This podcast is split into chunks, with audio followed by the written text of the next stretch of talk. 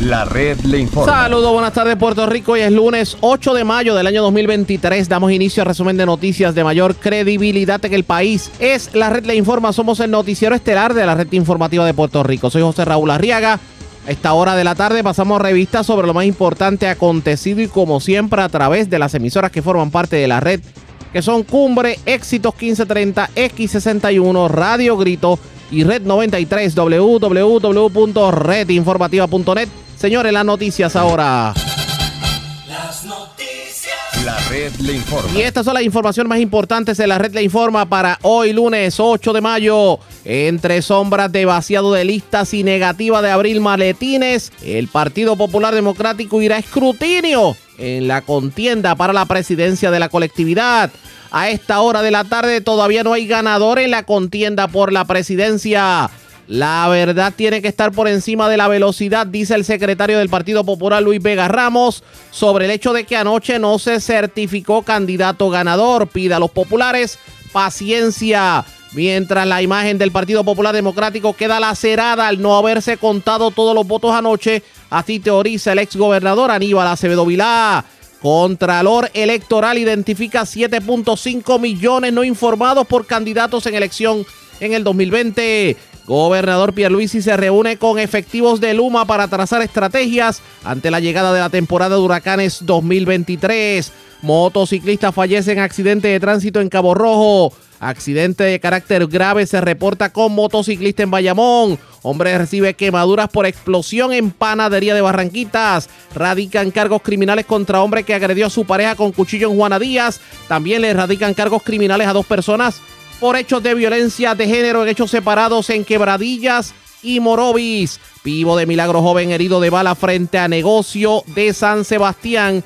Y policía arresta más de 90 personas en medio de intervenciones vehiculares. Este fin de semana conducían en estado de embriaguez, ocupan drogas, armas y también confiscaron varios vehículos. 17 mil intervenciones tuvo la policía de tránsito este fin de semana. Esta es la red informativa de Puerto Rico. Bueno, señores, damos inicio a la edición de hoy lunes del noticiero estelar de la red informativa de inmediato a las noticias. Hay fuego en el Partido Popular Democrático y no del fuego popular que ellos están acostumbrados, porque anoche no se pudo certificar a la persona que ganó la primaria para la presidencia del Partido Popular. Y hay una contienda bien cerrada entre el alcalde de Villalba, Luis Javier Hernández, y el representante Jesús Manuel Ortiz. Eso de las 11 de la noche quedaban actas de votación, sobre todo de votos añadidos a mano y algunas actas de precinto, digamos, en controversia, y se tomó la decisión de simplemente dejarlo todo ahí y continuar mañana martes en medio de un escrutinio. Pero el Partido Popular Democrático anoche se negó en certificar a candidato ganador. Y obviamente, tanto la gente de Jesús Manuel Ortiz como la gente de Luis Javier Hernández, cada cual aló la soga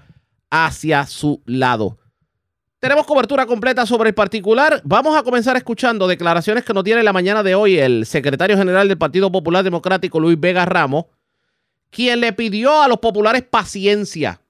Descarta que haya habido vaciado de listas, porque la mañana de hoy se denunció un alegado vaciado de listas en Villalba, con unas fotos que se presentaron en las redes sociales. Y también negó que alcaldes estuvieran de alguna manera obligando a empleados a votar por determinado candidato. También dice Luis Vega Ramos que la verdad debe ir por encima de la velocidad. ¿A qué se refiere? Vamos a escuchar. La, realidad número uno, que votaron más personas de las que habíamos proyectado, nosotros habíamos puesto antes 45 y 50 mil, han votado sobre 57 mil personas, lo cual me parece un resultado muy positivo. Número dos, sí, tenemos una elección extremadamente cerrada, entre dos buenos amigos, dos buenos líderes, el alcalde de Villalba, Javier Hernández, y el representante por acumulación, Jesús Manuel Ortiz. Eh, eh, el Partido Popular montó un sistema en previsión a la posibilidad de una elección cerrada como la que tuvimos, de doble cotejo. Y ese, ese mensaje, ese sistema nos permitió identificar que esto iba a ser una elección cerrada temprano en el proceso, y este, así lo advertimos y así es que se ha materializado. Al final de la jornada han quedado nueve colegios cuyas actas no se han podido verificar, que se querían verificar anoche por el comisionado electoral de la colectividad, eh, Ramón Torres, y que se citó a los representantes electorales de los tres candidatos, de Carmen, de, Jesús Manuel y de Luis Javier a la, al Centro de Operaciones de la Comisión Estatal de Elecciones para, eh, este, con la autoridad reglamentaria que tiene el comisionado, abrir los maletines y este, ver esas actas para integrar las nueve actas eh, que, que, faltaban y que entonces solo quedaran los 829 votos eh, añadidos a mano por adjudicar que se adjudicarían entonces mañana en el escrutinio, que eso iba a pasar como quiera, ese es el proceso ordinario. Los representantes electorales de Jesús Manuel Ortiz y de Luis Javier Hernández no quisieron que se abrieran eh, los maletines. Eh, el comisionado electoral Torres podía abrirlos, pero prudentemente decidió posponer. Permítame, permítame interrumpirle rapidito. O sea, fueron los candidatos quienes no quisieron que se abrieran los maletines en controversia. Así es. Así es. Ellos prefirieron posponer el manejo de los mismos al escrutinio, lo cual pues tienen derecho a plantearlo. Y ante ese planteamiento, Ramón Torres, el comisionado del PPD, decidió posponer eh, su autoridad de abrirlos, que tenía autoridad de reglamento para abrirlos y contar esas actas hasta el escrutinio, para que no hubiera ninguna duda que aquí todo el proceso se está llevando a cabo de la mano de los candidatos. A eso, como te digo, tienes que sumarle las 829 papeletas añadidas a mano que pueden cambiar el curso de una elección que en este momento separa a los candidatos, a los primeros dos candidatos, por el más estrecho de los mares de unos 20 votos. Eh, eh, y, entonces, a eso tienes que sumarle que si la ventaja final, cuando se eh, adjudiquen las nueve unidades, las nueve actas y los 829 votos añadidos a mano, ver cuántos de esos son válidos. Si la ventaja es menor del punto 5%, hay recuento. Si la ventaja es mayor de quien sea del punto 5%, no hay recuento y se puede proceder con la certificación del ganador de la contienda y su juramentación y la transición que hay que tener. Pero aquí la lealtad tiene que ser con el Partido Popular Democrático, con la seguridad de sus procesos, con la santidad de la voluntad de los votos emitidos y por eso el partido ha sido prudente, no abrió esos maletines porque los candidatos no querían que se abrieran anoche y vamos a abrirlos mañana en el escrutinio general y tendremos un cuadro más claro. Y mañana también vamos a empezar a trabajar los votos añadidos a mano. Por eso aquí yo yo sé que queremos este fervientemente a un candidato o a otro y cada uno de nosotros los populares y yo agradezco la participación, pero por encima de cualquier este apoyo personal a un candidato o candidata tiene que ver tiene que estar el apoyo a la validez y a la legitimidad de los procesos en el Partido Popular Democrático. Por encima de la velocidad tiene que estar la verdad y en el Partido Popular estamos en las de obtener la verdad de los votos que se emitieron en esas urnas. Ya que hablamos de eso y precisamente tomando sus declaraciones de por encima la verdad que la velocidad. Yo le pregunto, ¿usted tuvo la oportunidad de ver las papeletas que han estado fluyendo por las redes? Digo, las actas de, conteo. De muchos colegios. He visto, he visto muchas cosas. Por eso lo que están, están tratando de, de, insinuar vaciado de listas porque hay colegios en Villalba en donde está el doble de los votos que las papeletas que recibieron. ¿Qué explicación le damos al pueblo? Bueno, yo he, he visto unas fotos y documentos que han surgido por las redes sociales de lo que aparentan ser unas actas, pero a mí no me constan. Este, em, eh, te tengo que decir eh, que no he recibido ningún planteamiento de ninguna de las campañas y de ningún elector como secretario general y hasta anoche me he hablado con él en la mañana, el comisionado electoral tampoco había recibido ningún planteamiento en esa dirección. Sí vi uno de los documentos que tiene que ver con uno de los colegios en Villalba este, donde él dice que el número de los maletines es creo que 475 y el número de votos 800. es esa es una de tantas, han presentado más. De hecho, hay, hay como 6 o 7. No, he visto más. Ahora, tengo, tengo que decir, esa la vi, tengo que decir, sin poder adjudicar la veracidad de ese documento, porque no me consta, lo que he visto es una foto por Twitter, que en el caso de Villalba y Santa Isabel, se enviaron más papeletas porque se agotaron. Y si tú ves en el documento, por lo menos el que yo vi, Dice total de papeletas en el maletín. ¿Lo tienes de frente? No, esa parte estamos, pero no se supone que en esa misma acta se haga un, una aclaración que firmen todos los, los observadores de que en efecto recibieron papeletas adicionales y las añadan al conteo, al conteo general de las papeletas. Por eso era que por eso es que es importante que podamos mirar las actas originales para ver el documento original porque yo no no creo prudente estar tomando decisiones sobre verdad fotos que se ponen en el internet verdad yo no, yo ¿eh? no no cuestiono no cuestiono que tú me preguntes válido por eso te estoy respondiendo lo que pasa es que como tú verás en, ese documento dice el total de, papeletas en el maletín, no el total de papeletas que estuvieron disponibles, ¿verdad? Y yo quiero darle un espacio al comisionado electoral para que pueda revisar la situación. Sí te puedo decir que al término de nuestras gestiones anoche y yo hoy, yo, ¿verdad? Pues no he tenido todavía la oportunidad de hablar con el comisionado. Nadie había hecho ningún planteamiento formal, ninguna querella, ninguna queja sobre nada en ese particular. De presentarse, claro que se va a adjudicar, claro que se va a mirar, pero eh, hay que hay, hay, que mirar los documentos por lo que dicen, ¿verdad? Y, y, por lo que yo vi ese documento, lo que planteaba con el número de arriba es en lo que llegó en, la en el maletín. Y bueno, lo que llegó en el maletín es distinto a lo que acabó habiendo, porque en el caso de Villalba, en algunos colegios, en el caso de Santa Isabel, en algunos colegios, tuvo que llevarse papeletas adicionales que fueron parte del sistema de redundancia. Esto no fue una cosa improvisada, eso estaba hecho así que habían unos polos regionales en Puerto Rico donde si en algún municipio faltaban papeletas, se, rápidamente en 15, 20 minutos, media hora, se llevaban papeletas adicionales. Así que cualquier planteamiento lo vamos a estar explorando, como estamos explorando lo de los votos añadidos a mano, como estamos explorando lo de las nueve actas. Es una elección cerrada. Y vuelvo y digo, yo, yo sé que los candidatos tienen sus seguidores que, que tienen pasión y quieren atender esto y resolverlo lo más pronto posible, pero no podemos dejar que la velocidad vaya por encima de la verdad. En el Partido Popular, por instrucciones de José Luis Dalmau, estamos procurados de que lo que certifiquemos sea la verdad y no necesariamente que se haga por velocidad. Vamos a ver qué termina ocurriendo en todo esto, pero usted le puede garantizar al pueblo popular que en efecto eh, hubo una eh, elección, eh, digamos, libre de, de irregularidades.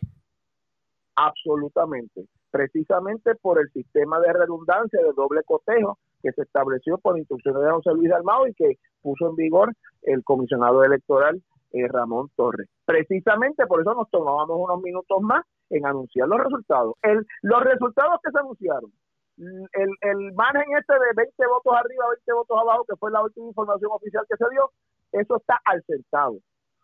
Si hubiésemos podido abrir las nueve actas ayer, Amor hubiésemos podido dar las, el, el, las 236 y lo único que quedaría sería adjudicar las 829 eh, de voto de voto añadido a mano.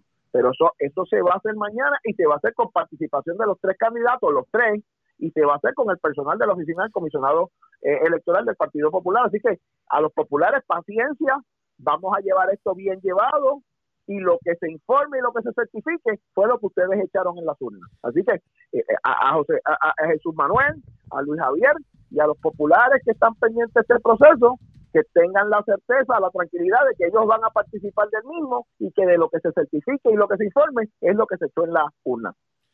Rapidito, porque sé que está corto de tiempo. Esto, esto de que alegadamente alcaldes pasaron lista frente a los colegio, de hecho, ha sido viral las imágenes del alcalde de Junco, Alfredo Papo Alejandro. Eh, ¿Qué reacción tiene el partido? Pues no, no, no tenemos, una vez más, no hemos recibido ningún planteamiento eh, directo. Obviamente, el liderato político siempre tiene derecho a persuadir eh, a la gente a que vote de la manera que ellos sugieren, pero tienen que hacerlo dentro de los marcos, dentro de los límites, ¿verdad?, de lo que es permitido. Yo, pues, no voy a, a abundar en una expresión más específica hasta que tengamos un planteamiento ante nosotros, si es que lo tenemos. Este, claro que los líderes políticos pueden aconsejar y sugerir votos. Lo que no pueden es hacer lo que hicieron en el PNP.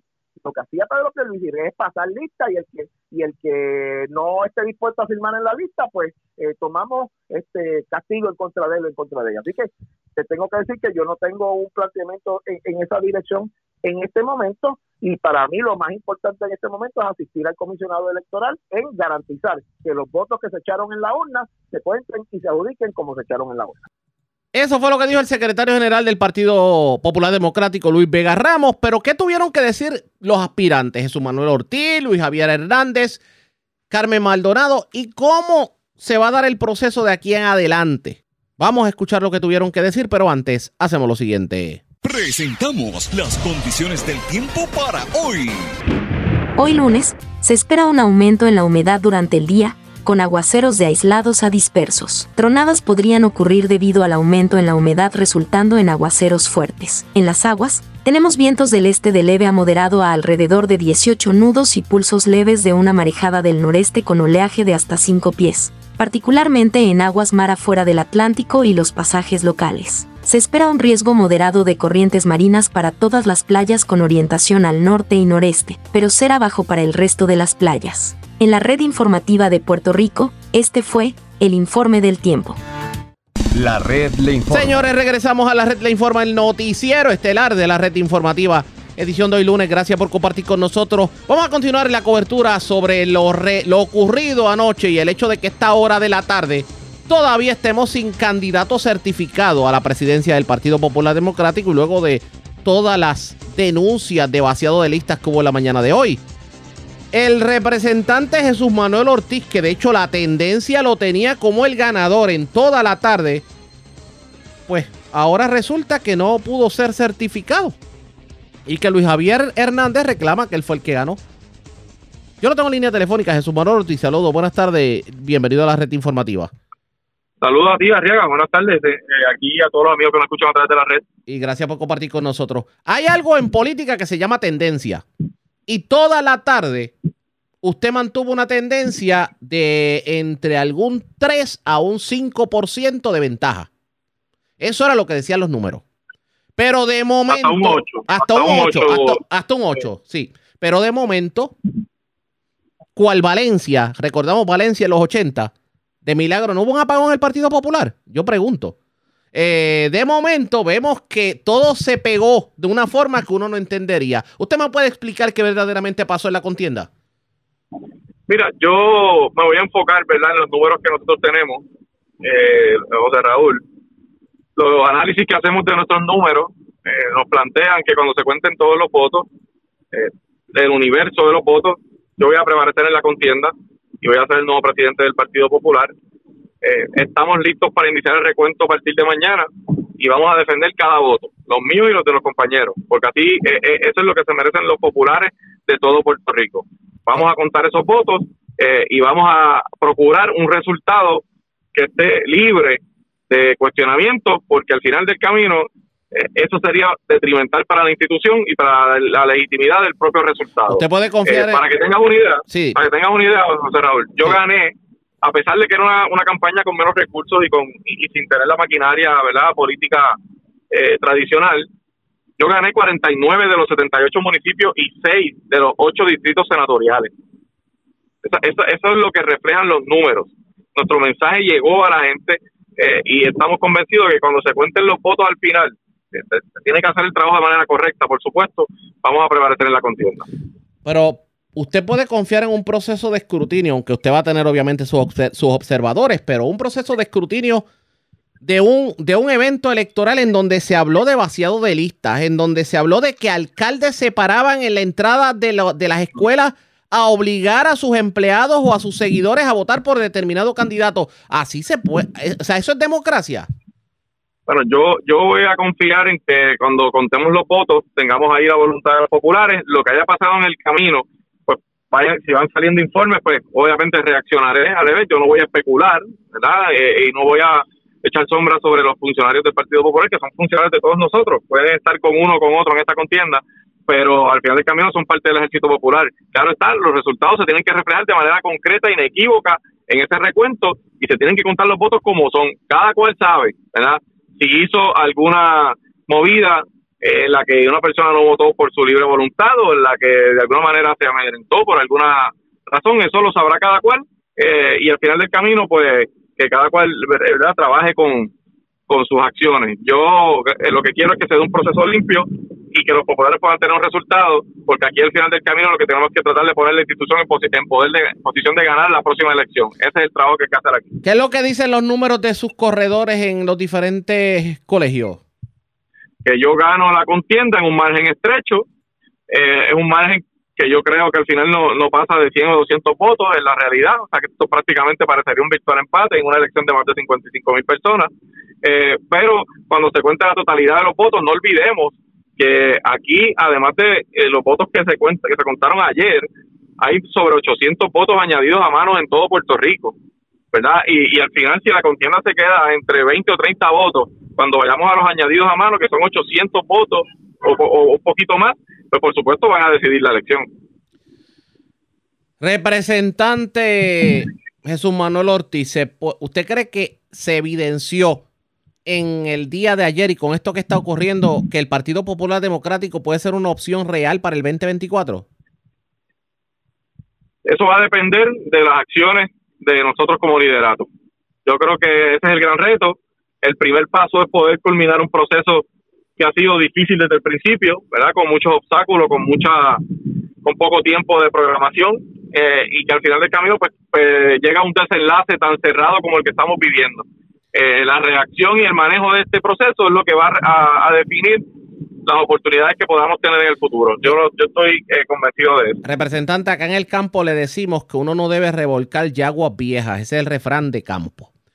Pero yo tengo que hacerlo, porque no es la primera vez que le pasa esto a usted porque recordamos cuando usted aspiraba a presidir la Cámara de Representantes, que usted se perfilaba como el favorito y de buenas a primeras, sorpresa.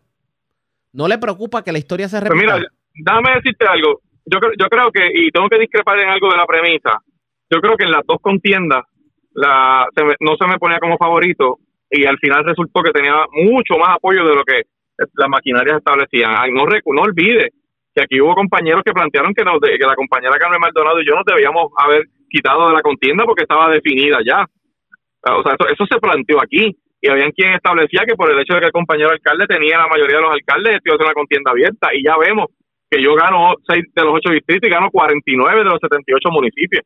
Eh, así que mi mensaje llegó a la base del Partido Popular eh, y cuando se cuenta el último voto, eh, que garanticemos procesos correctos y de contabilización de votos como debe ser, voy a prevalecer en esta contienda. Decía Geraldo Toñito Cruz que no hay quien le quite su expertise como pues comisionado electoral y asesor que ha sido en, todo este proceso en los últimos años, que se vio en Villalba y en Juana Díaz un proceso atípico en cuanto a la elección. ¿Usted coincide? Bueno, los números plantean una, una participación o una, una cantidad de papeletas alta, eso es una realidad a qué responde, pues veremos en el camino. Yo no, yo no voy a especular nada aquí, ni a, atribuirle ni a imputarle nada a nadie. Eh, vamos a verlo en el conteo. Yo, confío en la pericia de, Toñito Cruz. El país conoce, eh, ¿verdad?, la experiencia, el conocimiento que tiene Geraldo Toñito Cruz en este tipo de asuntos y, vamos a ver cómo concluye el proceso. Mire que por ahí están diciendo que por qué el Partido Popular Democrático no contrata de un mundo Ríos para que para que resuelva el entuerto. Nosotros tenemos la gente que para poder resolverlo, así que vamos a necesitar contratar a Mundo. Y, menos a Mundo eh, de otro partido político. No. El Partido Popular Democrático no se va a quedar como tercera opción política como teorizan ahora los partidos emergentes. El Partido Popular tiene la capacidad de ganar la próxima elección. Eh, el resultado va a depender de cómo nosotros manejemos esta elección, que es una elección difícil, eh, y de cómo tengamos la capacidad para encaminar una agenda en común. Si no lo logramos, las posibilidades se van a reducir de ganar. Si lo logramos, el Partido Popular tiene todas las opciones de poder ganar. Dígame algo, ¿por qué usted meterse en este lío? ¿Por qué usted aspirar a la gobernación? ¿Por qué usted querer liderar los destinos de un país que es tan difícil de gobernar? Yo, yo me hice disponible para presidir el Partido Popular porque creo que es la herramienta que tiene los valores para poder eh, tener un gobierno como el que el país necesita. Yo me he enfocado en eso. ¿verdad? Yo creo, y, soy producto del sistema que ha impulsado la política pública del Partido Popular, un joven que viene de una localidad que no, donde no tiene todos los recursos, ¿verdad? Eh, pero se echa, echa hacia adelante en la vida, con esfuerzo, con sacrificio, y aquí estamos a punto de ser el presidente del Partido Popular, eh, una vez se certifiquen los resultados. Ese Partido Popular es el Partido Popular en el que yo creo. Eh, y por eso estoy aquí, eh, por, mi amor por el país, por mi amor por el Partido Popular. Pero si el proceso no le favoreciera, ¿usted aspiraría en la primaria de ley a la gobernación? Yo ahora, ahora mismo no estoy en posición de, tomar una decisión sobre eso. Yo creo que eh, yo voy a ir paso por paso, voy a esperar a ver el resultado de todo este proceso y por supuesto después pues será un proceso que pasaré con toda mi familia para decidir cuáles son los próximos pasos. ¿A quién es la persona que más le debe agradecer en todo este proceso y cuál es la persona que más lo ha decepcionado? Eh, la primera pregunta, el agradecimiento obviamente a mi familia por el respaldo que me ha dado en todo este proceso, que no ha sido fácil, a mi equipo de trabajo y a ese ejército de funcionarios electorales que han hecho un trabajo extraordinario, movilizadores, funcionarios, corredores. Eh, gracias por su sacrificio, no solamente los que trabajaron conmigo, sino los que trabajaron con todos los compañeros. En cuanto a la segunda pregunta, pues ha habido mucha gente en el camino que, que, que me ha decepcionado. No por respaldarme o no, sino por actitudes y conductas y porque a veces pues no se tiene la entereza de espíritu de, sostener las palabras cuando se dan. Eh, ha habido muchos en el camino así, pero eso pues no, de quien habla de ellos y no de mí, así que pues yo sigo adelante. O sea, que hubo personas que, le, que, que se comprometieron con usted para una posible aspiración a la presidencia y después le dieron la puñalada trapera. Bueno, bueno, hubo de eso, claro que hubo de eso, pero, pero hubo gente que, aunque no tienen un compromiso conmigo, y yo respeto eso, pienso que sus fueron justas ni hacia mí ni hacia la institución y, pues eh, al final del camino no es que me sorprenda que haya de todo en la viña del Señor, pero pues siendo bien franco como se me hace contigo, mucho, hubo muchos en el camino. Alfredo Papo Alejandro. No, yo no voy a mencionar el nombre, yo eh, ellos saben quiénes son.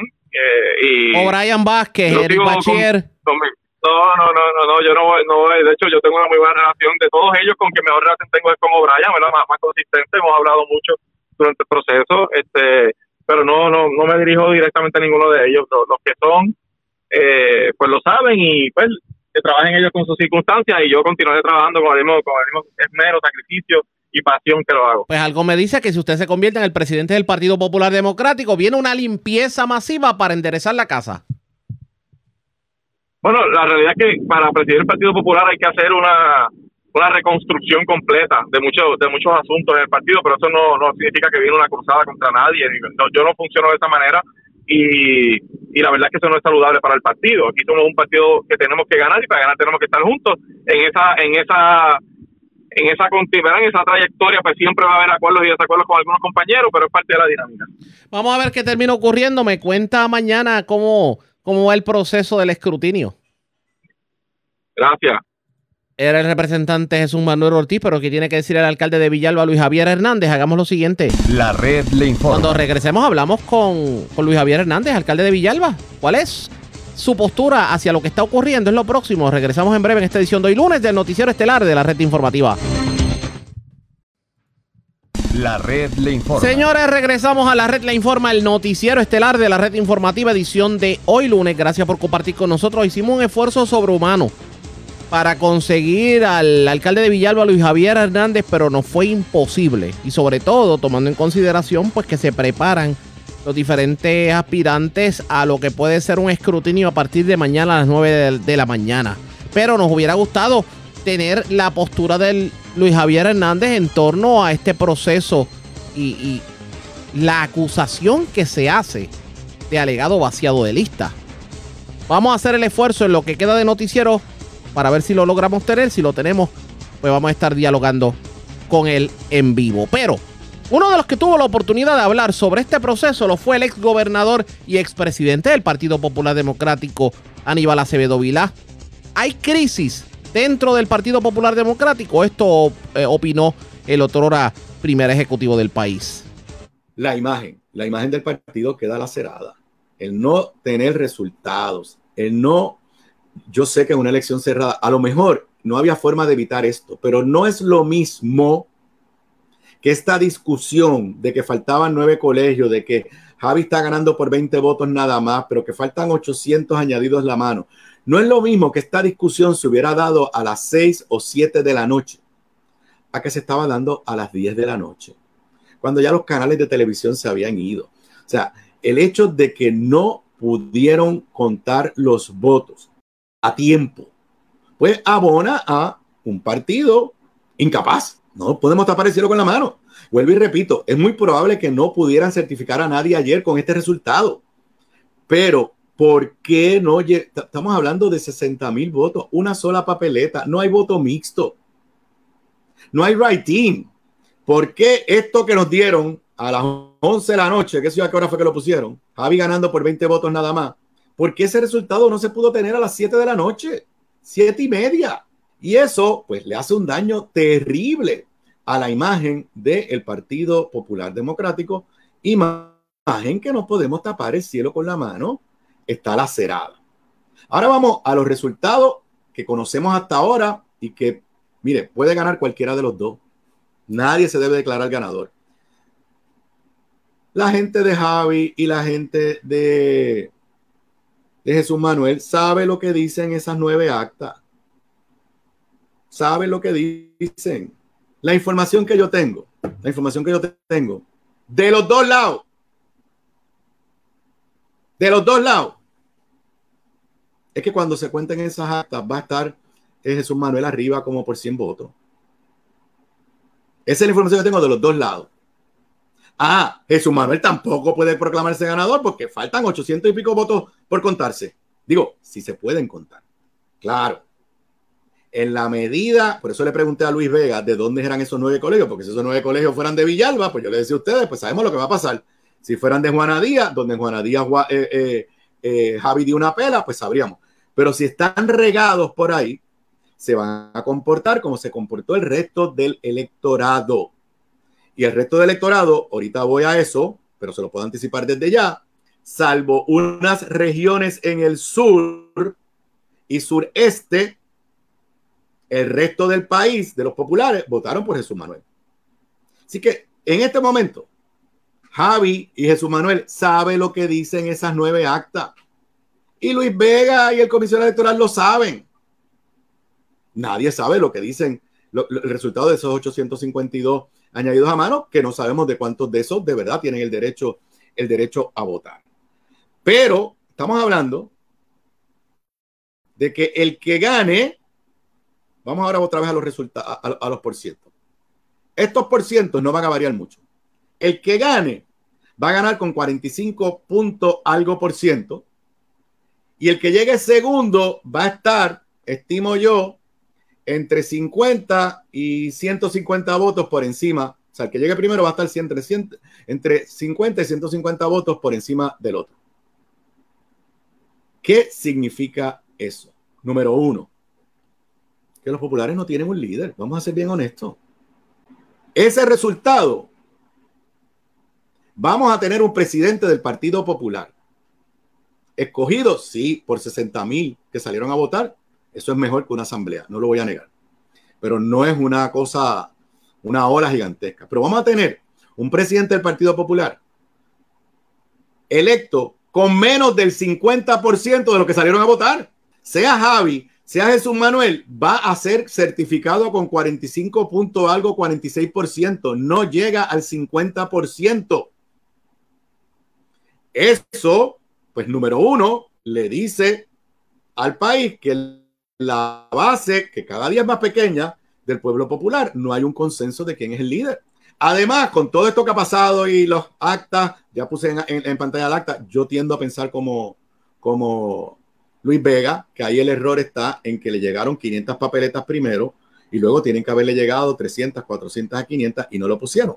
Pero el que gane en la mente de algunos de los otros candidatos, especialmente de los dos principales, le van a restar, restar legitimidad y van a decir que fue que se robaron cinco votos acá y siete votos allá. Por ende, esto lo hace extremadamente difícil al que gane dirigir un partido que viene de dos derrotas electorales, que viene reduciéndose su base, que tiene una crisis ideológica, no tapemos el cielo con la mano, por favor, y va a tener un presidente electo con menos del 50% de los 60 mil que salieron a votar. Muy difícil dirigir en estas circunstancias. Vamos a imaginarnos que el que gana es Javi. Bueno, si el que gana es Javi, lo digo desde ya, van a decir que ganó gracias a Villalba y Juana Díaz y los pueblos alrededor. Y que de verdad van a decir que él no es el presidente del partido, que es el presidente de una región. ¿Y saben qué? Los datos lo dicen. Javi perdió la mayoría de los municipios y perdió seis de los ocho distritos senatoriales con los números que hay hasta ahora. Con los números que hay hasta ahora, Jesús Manuel ganó 49 de 78 municipios. Y Jesús Manuel ganó seis de ocho distritos senatoriales. Solamente perdió Guayama y Ponce, que es donde está Villalba y alrededor de Villalba. Así que si gana Javi, y lo digo porque esto, yo sé que a algunos les molesta. Mire, en mi, aquí en mi página de Facebook, algunos de ustedes me piden que me vaya al Partido Popular. Porque no resisten que uno diga pues, lo que piensa. Si Javi gana, va a ser bien difícil para él, porque se le va a adjudicar que ganó gracias a que la votación en Villalba, en, en Juanadía y en pueblos limítrofes no guarda ninguna proporción con el resto de la isla. Y va a ser un presidente del Partido Popular que para muchos va a ser el presidente de Villalba o el presidente del distrito de Guayama. Además, anoche le abrieron fuego al liderato actual del partido exigiendo que lo proclamaran ganador, algo que crea resentimiento, que le hace muy difícil dirigir el partido, porque después de todo, si José Luis Dalmao interpreta que lo que hizo la gente de Javi anoche a las 10 de la noche pidiendo que se fuera Luis Vega, que lo certificaran, si José Luis Dalmao interpreta que eso es un ataque a él, a José Luis Dalmao, José Luis Dalmao mañana es presidente del Senado. Y el que sea presidente del partido va a ser presidente de la conferencia legislativa, donde está José Luis Dalmao y Tatito. Así que muy difícil para Javi. Para Jesús Manuel, nada fácil tampoco. Repito, con este margen, si cualquiera de los dos hubiera ganado con 55% del voto, yo no estaría haciendo este análisis. Tendrían su reto. Pero como van a ganar con 45 puntos algo, quizás 46%, para los dos es bien difícil.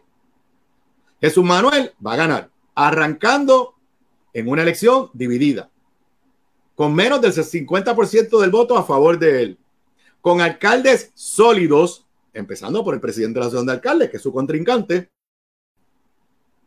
que van a tratar de deslegitimar su elección, porque Javi tenía al amigo José Santiago, un hombre de partido, pero va a haber quedado derrotado.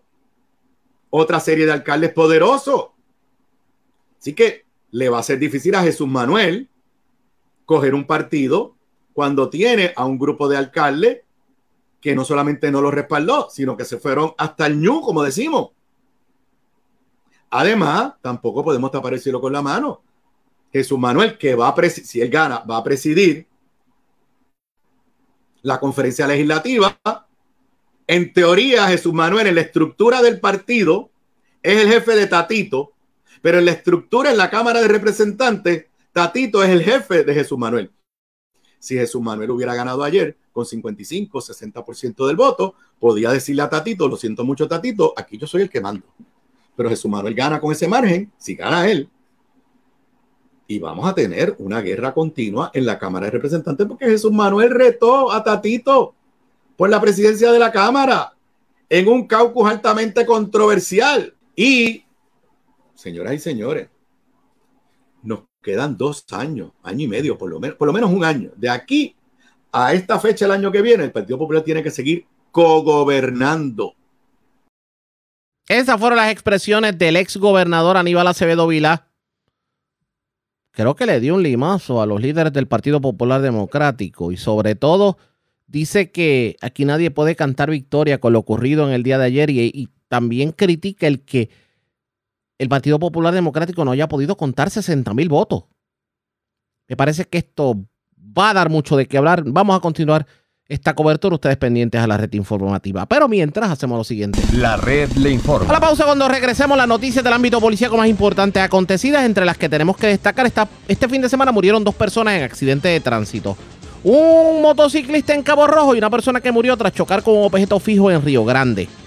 También una persona recibió quemaduras en el 50% de su cuerpo luego de que se reportara una explosión en la panadería Vive en Barranquitas. Y también vivo de milagro un joven que fue herido de bala frente a un negocio de San Sebastián. Es lo próximo a la pausa. Regresamos.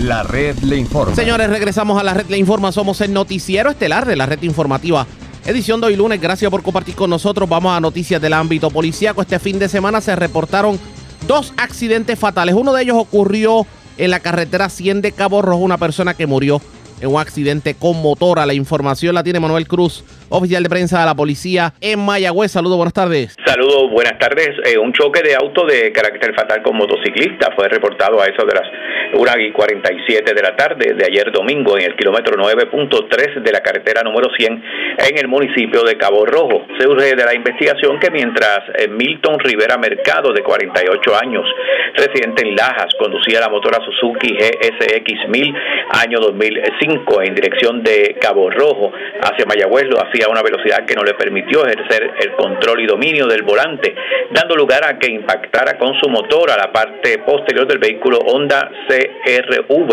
año 2013, el cual era conducido por la señora Beatriz Olmo, de 58 años y residente de San Juan. Del impacto, Rivera Mercado resultó con heridas de gravedad, por lo cual fue transportado al Hospital Centro Médico de Mayagüez, donde falleció mientras recibía asistencia médica. El agente César Arrocho, adscrito a la División Patrulla de Carreteras de Mayagüez, de negociado de la Policía de Puerto Rico, en unión a la fiscal, al fiscal Manuel Cuerdas, investigaron estos hechos. Gracias por la información. Buenas tardes. Buenas tardes. Gracias, Manuel Cruz, oficial de prensa de la Policía en Mayagüez. Del oeste vamos al noroeste de Puerto Rico, porque vivo de milagro se encuentra un joven de 26 años que fue herido de bala. Un hecho ocurrido en los predios del negocio. Bienvenido a la última copa. Esto es en la barriada Pueblo Nuevo de San Sebastián. La información la tiene Yaritza Montalvo, oficial de prensa de la policía en Aguadilla. Saludos, buenas tardes. Saludos, buenas tardes, Ariagati, y a todos nuestros radios escuchas. Así en la noche de ayer se reportó un incidente herido de bala en los predios del negocio Bienvenido a la Última Copa, ubicado en la barriada Pueblo Nuevo de San Sebastián. Según se informó, un hombre identificado como Santo González Torres, de 26 años, residente de Moca, resultó con dos heridas de bala en el área de la pierna izquierda, motivos que son investigados por la policía. El herido fue llevado a un hospital de la región por su pareja consensual y posteriormente referido a un hospital del área metropolitana. La agente Elliot González, supervisado por el sargento Melvin Ramos, dio inicio a una investigación preliminar a la que fue referida la agente Luis Pérez de la División de Agresiones del CIC, que se hizo cargo de la investigación. Estas son todas las novedades más sobresalientes que tenemos en nuestra área policíaca de Aguadilla. Esto es oficial de prensa, la gente de Yaritza Montalvo. Buenas tardes. Y buenas tardes para usted también. Gracias, era Yaritza Montalvo, oficial de prensa de la policía en Aguadilla, de la zona noroeste. Vamos a la centro oriental porque escuche esto. Un hombre recibía transportación en un, bueno, servicio Uber hacia la zona de Ponce y cuando viajaban por Calle, pues resulta que le quitaron el carro, así como usted lo oye. Además, desconocidos se apropiaron de 800 dólares en efectivo, tres carteras que se encontraban dentro, de un vehículo estacionado en el Hondipot de Caguas. Y la información la tiene Kenny Ojeda, oficial de prensa de la policía de la zona centro oriental. Saludos, buenas tardes. Buenas tardes para todos. Una apropiación ilegal fue reportado a eso de las 11 y 12 de la noche de ayer en el estacionamiento de la tienda de Home Depot ubicado en el expreso PR52 en Caguas. Según informa la creyente, dejó su vehículo Nissan Sentra de color gris del año 2017 estacionado en el mencionado lugar. Al regresar al mismo se percató que alguien obtuvo acceso y se apropió de tres carteras, documentos personales, un teléfono celular y 800 dólares en efectivos, los cuales se encontraban en el baúl del auto. La Policía Municipal Gloria Gómez investigó la querella. Por otro lado, personal de negociado de la Policía de Puerto Rico investigaron un robo en modalidad de carjacking reportado a eso de la 1 y 29 de la madrugada de hoy en hechos ocurridos en la autopista Luis A. Ferré, jurisdicción de Calley. Según el informe inicial, manifestó el querellante, un hombre de 50 años, que se encontraba trabajando como Uber cuando realizó una transportación de tres individuos que se dirigían hacia Ponce. Posteriormente, al llegar al kilómetro 46, estos le indicaron que se estacionara en el área del paseo. En ese momento, uno de ellos, portando un arma de fuego, mediante amenaza e intimidación, le dijo que se bajara del auto Hyundai Elantra color azul del año 2019, despojándolo del mismo y de su teléfono celular. Tras lo sucedido, los individuos huyeron del lugar en el vehículo robado. El agente José Márquez, adscrito al distrito de Calley, investigó preliminarmente y refirió el caso a la División de Robos y el Cuerpo de Investigaciones Criminales de Cagua para que continúen con la pesquisa. Gracias por la información. Buenas tardes. Buenas tardes. Gracias, era Kenny Ojeda, oficial de prensa de la policía de la zona centro oriental. Y de la zona centro oriental vamos al centro de la isla, porque con el 50% de su cuerpo con quemadura resultó un empleado de una panadería en Barranquitas luego de reportarse una explosión en las facilidades. Hablamos de la panadería Vipe que está en el casco urbano de Barranquitas. Y pues es una panadería que eh, su especialidad es precisamente de galletas de casco. Además, se llevaron un vehículo de una residencia en la zona central de Puerto Rico y también se llevaron herramientas de una propiedad en Comerío, en el casco urbano de Comerío. La información la tiene Huidalis Rivera Luna, oficial de prensa de la policía en Ahí Bonito. Saludos, buenas tardes. Saludos, buenas tardes. Una persona resultó con quemaduras luego que se reportara una explosión a eso de la una y media de la tarde del día de ayer en la panadería Vipe, ubicada en la calle Nicolás Santini en Barranquita. Según se informó a través del sistema de emergencia 911, se alertó a la policía sobre un caso médico en el lugar. Al llegar los agentes localizaron a Henry Cruz de 38 años, empleado del lugar, que resultó con quemaduras de un 50% de su cuerpo. Luego de que se reportara una explosión en la panadería en circunstancias que se encuentran para investigación. El perjudicado fue transportado en su vehículo privado hacia el hospital CM de Barranquita y referido al hospital Centro Médico de Río Piedra en condición estable. Agente adscrito a la edición de explosivos del negocio de la Policía de Puerto Rico en unión al personal del negocio de bomberos se encuentran investigando la investigación de estos hechos. A su vez, en fecha del 5 de mayo, a eso de las 9 y 50 de la noche, se reportó una caída de vehículo en hechos ocurridos en la carretera 5, 6 y 9 del barrio Palincao de Barranquita. Informó el señor Julio César González Bonilla que alguien se apropió del vehículo marca Toyota Tacoma cuatro puertas, color crema del año 2017 con la tablilla 970 708. El caso fue referido a la División de Vehículos para la investigación correspondiente. A vez, agentes del Distrito de Comerío, adscritos al negociado de la Policía de Puerto Rico, investigaron una querella de apropiación ilegal en la calle Giorgetti, número 77, en el pueblo de Comerío.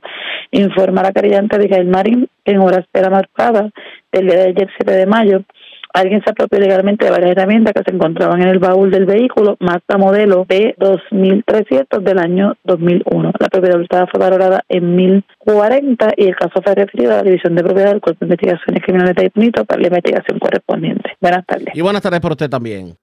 Gracias, era Huidalis Rivera Luna, oficial de prensa de la Policía en Bonito de la zona central. Vamos a la zona metropolitana porque en condición grave se encuentra un joven de 19 años que se vio involucrado en un accidente con motora. Esto ocurrió en, la, en el cruce de Cerro Gordo, la carretera 167 con la 830 en Bayamón. Además, se llevaron un arma de fuego de un vehículo en el balneario Punta Salinas, en la zona de Tobaja. Y la información la tiene Wanda Santana, oficial de prensa de la policía en Bayamón. Saludos, buenas tardes. Buenas tardes para usted y para todos. ¿Qué información tenemos? Agentes del negociado de la Policía de Puerto Rico investigaron una apropiación ilegal de un arma de fuego reportada a las 5 y 48 de la tarde de ayer, ocurrida en el área del balneario Puerto Nuevo en Vega Baja. Alegó el perjudicado que mientras se encontraba disfrutando en la playa, alguien se apropió de un bulto color azul marino, el cual contenía una pistola Sig Sauer modelo 365 XL, calibre 9 milímetros de color negra, dos cargadores y 25 municiones, para la cual este posee licencia. El policía Samuel Vázquez, adscrito a la municipal de Vega Baja, investigó los hechos. Por otra parte, se investigó en horas de la noche un accidente de carácter grave con motociclista ocurrido en la carretera 167, intersección con la carretera 830 en Bayamón. De acuerdo a la información preliminar, mientras Eliezer López Marrero, de 19 años, residente en Guaynabo, transitaba en una motora Kawasaki de color verde, la cual no tenía tablilla, por la carretera 167 en dirección de Bayamón hacia Naranjito, al llegar a la intersección con la carretera 830, este hizo caso omiso a la señal del semáforo que se encontraba en rojo dando a lugar que por tal descuido y negligencia impactara con la parte frontal a la parte frontal del vehículo Acura modelo TL del año 2005, el cual era conducido por un hombre identificado como Josué Guzmán Aulet de 20 años, residente en Bayamón quien se encontraba realizando un viraje a la izquierda en dirección contraria con la luz verde del semáforo a su favor. Debido al accidente, López Marrero resultó con heridas de gravedad, siendo transportado en ambulancia al Centro Médico de Río Piedra en condición de cuidado. Mientras tanto, a Guzmán Aulet se le realizó la prueba de alcohol en el aliento, arrojando 0.0%. El agente Juan Rodríguez, bajo la supervisión del sargento Luis Serrano, ambos adscritos a Patrulla de Carreteras de Bayamón y la fiscal Yareli Sánchez, se hicieron cargo de la investigación. Sería todo. Buenas tardes. Y buenas tardes para usted también. Gracias, era Wanda Santana, oficial de prensa de la policía en Bayamón. De la zona metropolitana vamos al sur de Puerto Rico porque las autoridades intervinieron con varias personas, inmigrantes ilegales que llegaron, bueno, se detuvieron seis personas, esto en el barrio Playa, en Guayanilla. Además, se erradicaron cargos criminales contra una persona que utilizando un arma blanca agredió a una mujer en un hecho ocurrido en Juana Díaz. Y es Irma de Gro, oficial de prensa de la policía en Ponce, quien nos trae detalles en vivo. Saludos, buenas tardes. Saludos, buenas tardes. Sí, tenemos por aquí que agentes del negociado de la policía adscritos al distrito de Guayanilla investigaron preliminarmente una querella sobre situación sospechosa que culminó con la detención de seis personas en hechos ocurridos en el barrio Playa en Guayanilla según informó el agente José García, adscrito al distrito de Guayanilla, que inicialmente a eso de las 6.30 de la mañana de ayer fue notificado sobre una situación en el área de la rampa de lanchas, ubicada en la plaza de pescadores del mencionado barrio. Al llegar al lugar fueron detenidas seis personas, donde cinco de estos eran de estatus migratorio no definido. Relacionado a estos hechos, se le dio conocimiento a los agentes de la División de Inteligencia FURA, quienes se hicieron cargos de los detenidos y continuarán con la investigación correspondiente. Además, en el lugar fue ocupado un vehículo de motor marca Toyota Corolla para la investigación. Sí, y por otra parte, en fecha del 7 de mayo de 2023, agentes del negociado de la Policía de Puerto Rico, adscritos a la División de Violencia Doméstica y Asuntos Juveniles, en unión a la Fiscalía del Tribunal de Ponce, radicaron cargos contra Amaury Crucito Méndez Pujols, de 47 años por violación a los artículos 93 de tentativa de asesinato, dos cargos por el artículo 6 de la Ley de Armas y maltrato mediante amenaza de la Ley 54. Según se informó que dicha erradicación fue por hechos ocurridos en horas de la noche del sábado, donde fue reportado un incidente de ley 54 en el cual una mujer resultó con varias heridas de arma blanca en diferentes partes del cuerpo, realizadas por su pareja consensual este caso fue referido a la División de Violencia de Género, donde la agente Rosalina Álvarez se hizo cargo de la investigación. Al ser entrevistada a la perjudicada, esta manifestó que tuvo una discusión con el imputado en la cual éste la amenazó de muerte y utilizando una cuchilla, una piedra, la agredió en diferentes partes del cuerpo, resultando con heridas de carácter grave. Estos hechos ocurrieron en presencia de la hija menor de cuatro años y cabe informar que una fecha posterior de los hechos, Méndez Pujol se personó al cuartel del distrito de Juana Díaz, donde fue puesto bajo arresto. Este caso fue consultado con la fiscal Tacha Cruz, la cual presentó ante la presencia de la juez Mayra G. Peña Santiago, quien luego de evaluar las pruebas presentadas determinó causa para arresto en todos los cargos contra el imputado e impuso una fianza global de 675 mil dólares, la cual no fue prestada y fue ingresado al complejo correccional las cárcel, lo escucharás en Ponce. La vista preliminar fue pautada para el 22 de mayo del presente año en el Tribunal de Ponce. Además, fue expedida una orden de protección ex parte. Buenas tardes. Y buenas tardes para usted también. Era Irma de Gro, oficial de prensa de la policía en Ponce. Más noticias del ámbito policía con nuestra segunda hora de programación. Pero señores, esta hora de la tarde hacemos lo siguiente. La red le informa. A la pausa identificamos nuestra cadena de emisoras en todo Puerto Rico y regresamos con más en esta edición de hoy lunes del noticiero estelar de la red informativa. La red le informa. Señores, iniciamos nuestra segunda hora de programación. El resumen de noticias de mayor credibilidad en el país. En la red le informa. Somos el noticiero estelar de la red informativa, edición de hoy lunes 8 de mayo. Vamos a continuar pasando revistas sobre lo más importante acontecido y lo hacemos a través de las emisoras que forman parte de la red, que son Cumbre Éxitos 1530, X61, Radio Grito y Red 93, www.redinformativa.net. Señores, las noticias ahora. Las noticias. La red le informa. Y estas son las informaciones más importantes de la red le informa para hoy lunes 8 de mayo. Entre sombras de vaciado de listas y negativa de abril maletines, el Partido Popular Democrático irá a escrutinio en la contienda para la presidencia de la colectividad. A esta hora de la tarde todavía no hay ganador en la contienda por la presidencia. La verdad tiene que estar por encima de la velocidad, dice el secretario del Partido Popular Luis Vega Ramos, sobre el hecho de que anoche no se certificó candidato ganador. Pida a los populares paciencia. Mientras la imagen del Partido Popular Democrático queda lacerada al no haberse contado todos los votos anoche, así teoriza el exgobernador Aníbal Acevedo Vilá. Contralor Electoral identifica 7.5 millones no informados por candidatos en elección en el 2020. Gobernador Pierluisi se reúne con efectivos de Luma para trazar estrategias ante la llegada de la temporada de huracanes 2023. Motociclista fallece en accidente de tránsito en Cabo Rojo. Accidente de carácter grave se reporta con motociclista en Bayamón. Hombre recibe quemaduras por explosión en panadería de Barranquitas. Radican cargos criminales contra hombre que agredió a su pareja con cuchillo en Juana Díaz. También le radican cargos criminales a dos personas por hechos de violencia de género en hechos separados en Quebradillas y Morovis. Vivo de milagro joven herido de bala frente a negocio de San Sebastián. Y policía arresta más de 90 personas en medio de intervenciones vehiculares. Este fin de semana conducían en estado de embriaguez, ocupan drogas, armas y también confiscaron varios vehículos. 17 mil intervenciones tuvo la policía de tránsito este fin de semana. Esta es la red informativa de Puerto Rico. Bueno, señores, iniciamos nuestra segunda hora de programación en Noticiero Estelar de la red informativa de inmediato a las noticias, hoy el gobernador Pedro Pierluisi se reunió con efectivos de Luma Energy, también el titular de manejo de emergencias, el doctor Nino Correa y otros miembros del aparato de seguridad del gobierno, porque pues obviamente estamos a un mes de que comience la temporada de huracanes, a menos de un mes de que comience la temporada de huracanes. A su salida de la reunión, varios funcionarios del aparato de seguridad pública tuvieron la oportunidad de dar declaraciones a la prensa. Uno de ellos fue el jefe del Departamento de Seguridad Pública y también el titular de la policía. Hablaron del tema, obviamente, de la seguridad, de lo que tiene que ver con, con la temporada de huracanes, pero hablaron también de, de los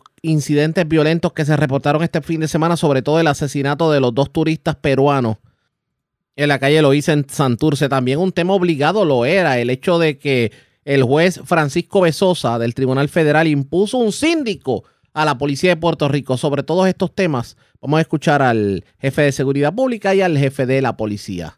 La reforma, el, el síndico nuevo. Eh, bueno, no, eh, no es síndico. El, el, señor Graham es un, es un auditor y lleva trabajando sobre 10 meses ya con, con, el equipo del Special Master. Y, y, esas son las tareas que va a continuar trabajando. Obviamente va a estar supervisando como eh, con la moción del juez como los estipuló, pero él lleva cerca de 10 meses trabajando ya con ese grupo de trabajo. ¿Y por qué no se a conocer? ¿O es porque hay algo con, la contabilidad?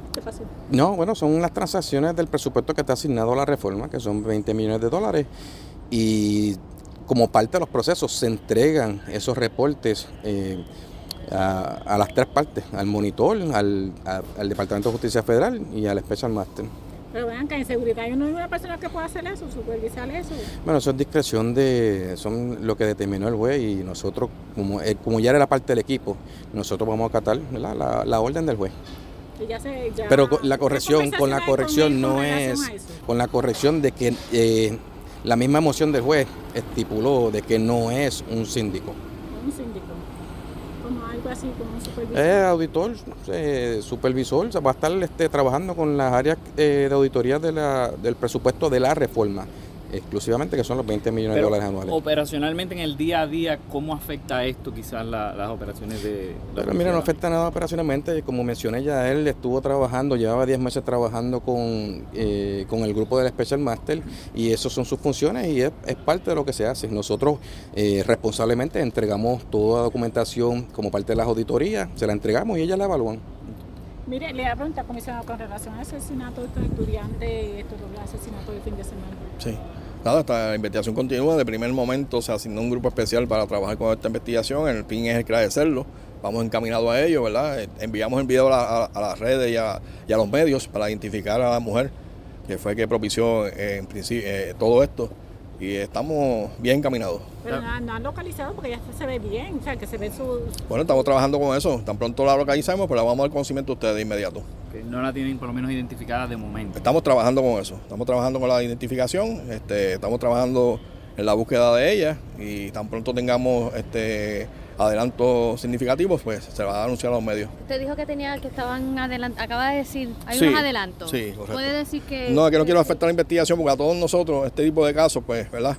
Nos interesa que se esclarezcan y yo no doy muchos datos relacionados a eso, sino que cuando surja eh, y avance la investigación, que se den con las personas, pues entonces la aquella información que se pueda dar en ese momento, pues se le va a dar a todos los medios y agradeciendo siempre la ayuda y disposición de ustedes en, este tipo de casos. ¿Están recibiendo ayuda ciudadana? Estamos recibiendo ya ciudadana, correcto. sí. Están recibiendo ayuda. Correcto, y toda la información se está corroborando, estamos yendo a los lugares donde la información eh, eh, indica para corroborar la misma y tan pronto se dé con ella, pues Esa zona en la calle Loíza, ¿qué medidas adicionales están implementando ustedes a lo mejor para que no se vuelvan a repetir este tipo de casos? Mira, esa eh, calle Loíza, eh, todos los fines de semana está siendo trabajada directamente por la Policía Municipal de San Juan, el, alcalde Miguel Romero y el comisionado, el coronel Juan García, pues tienen planes de trabajo dirigidos. Esa misma noche se intervino en ese negocio de Moji. A las once y media se, dieron unas multas relacionadas ¿verdad? A, a permitir este consumo de bebidas en exterior, a, funcionar como barra cuando no tiene permiso. Iban a ser citados para el tribunal. Y ese tipo de, situación se está trabajando con la ciudadanía. Sabemos el reclamo de los que están ahí residiendo, ¿verdad? Relacionado a- a- la incomodidad que sienten con este tipo de negocios, pero estamos trabajando en coordinación con el, con el comisionado de policía municipal, con el alcalde, para dar más- más- mayor vigilancia a esos lugares. ¿Y ese negocio continúa abierto a pesar de que esté ilegal? ¿O ¿Perdón? hay que esperar la investigación? Pasa que esto es un proceso, o sea, necesitamos garras en ley para trabajar directamente con este, con esto, con estos negocios, pero, pero sí es un proceso que hay que ir al tribunal, el tribunal entonces determina lo que se va a hacer. Código de orden público a lo mejor que ¿verdad? establezca lo que son los cierres de negocio, porque en, en ese lugar y en todo San Juan yo creo que no hay cierre de... de- Bueno, eso se está trabajando, me consta que el alcalde está trabajando los códigos de orden público relacionados a ese tipo de, de área, ¿verdad? Y esperamos que pronto sea aprobado por la Asamblea de San Juan para, para poder eh, hacer cumplir el mismo. Y en cuanto a la investigación del muerto que encontraron en una playa. Pues mira, eso está todavía, estamos en forense, el forense determine cuál es el, el- el motivo de la muerte del- de- del infante, ¿verdad? Y toda la información que está llegando se está corroborando para ver quiénes son los padres y, y poder entonces traerlos allá, acá a, a la comandancia de Carolina para ser entrevistados. ¿Hay alguna información nueva? Bueno, estamos trabajando con eso, no tengo el último dato porque no me gusta dar este, información incorrecta, pero al momento que tuve esta mañana, pues se está investigando y se está eh, tratando, haciendo las gestiones para dar con el paradero de los padres de este menor. Pero, o sea, que Forense ya terminó con su... Con todo No tengo, eh, entiendo que está en forense todavía, sí. Mire, le pregunto, últimamente ah, eh, la policía ha podido capturar bastantes personas que se que habían identificado como prófugos dentro de la información que usted tiene. ¿Quedan algo- muchos más todavía o...? Bueno, hemos realizado alrededor de 1.600 arrestos, ¿verdad? Entre ellos 104 personas de los más buscados, 79 eh, gatilleros. Eso es de enero hasta ahora, hasta mayo. O sea, la policía está haciendo su trabajo. Casualmente la semana pasada fue una, una semana muy productiva por el plan, eh, por la iniciativa 100 por 35. Se arrestaron 102 personas. eh, se ocuparon alrededor de 10 años- armas de fuego. entre ellos se, se- arrestaron personas de los más buscados. O sea, se está haciendo el trabajo. Lo que pasa es que estamos hablando aquí de situaciones ajenas a toda la actividad criminal o, o- o el incidente criminal. O sea, son, son cuestiones de conducta humana, donde en una mera discusión surge este tipo de incidentes y estos dos muchachos no tienen nada que ver con, con- con ese incidente, pues, pues fallecieron. Al igual que en Arecibo, murió una persona con una pelea eh, a puños y lamentablemente falleció. O sea, son situaciones que se dan que yo puedo tener 10.000 policías o 12.000 policías en, en cada uno de los negocios y como quiera, la conducta humana es la que, la que refleja este tipo de incidentes. Déjeme preguntarle algo, ¿verdad? Eh, hoy, ahora mismo se está llevando a cabo una reunión ahora sobre los preparativos de cara a la temporada de huracanes. Eh, ¿Cómo esto implica, ¿verdad? En ustedes la policía, ¿están listos, no están listos? Eh, ¿Necesitan algo más? Bueno, el secretario de Seguridad Pública está presente aquí, ¿verdad? Eh, tiene todos los negociados. Eh, eh, eh, que todos tenemos nuestra misión particular en cada una de esas situaciones donde haya un- algún desastre natural, estamos preparados para eso. Expresiones del titular del, del Departamento de Seguridad Pública, también el jefe de la policía, Antonio López Figueroa. Dicen que están preparados. Con o sin síndico están preparados para atender eventualidades. Sobre lo que tiene que ver con los incidentes violentos, pues obviamente este fin de semana hubo una conferencia de prensa en donde el propio titular de la policía dijo que va, que dio órdenes para que el aparato de investigación de la Policía de Puerto Rico sea más intenso en cuanto a la investigación de este incidente violento. A esto le vamos a dar seguimiento pendientes a la red informativa. Presentamos las condiciones del tiempo para hoy. Hoy lunes, se espera un aumento en la humedad durante el día, con aguaceros de aislados a dispersos. Tronadas podrían ocurrir debido al aumento en la humedad resultando en aguaceros fuertes. En las aguas, tenemos vientos del este de leve a moderado a alrededor de 18 nudos y pulsos leves de una marejada del noreste con oleaje de hasta 5 pies, particularmente en aguas mar afuera del Atlántico y los pasajes locales. Se espera un riesgo moderado de corrientes marinas para todas las playas con orientación al norte y noreste, pero será bajo para el resto de las playas. En la red informativa de Puerto Rico, este fue el informe del tiempo.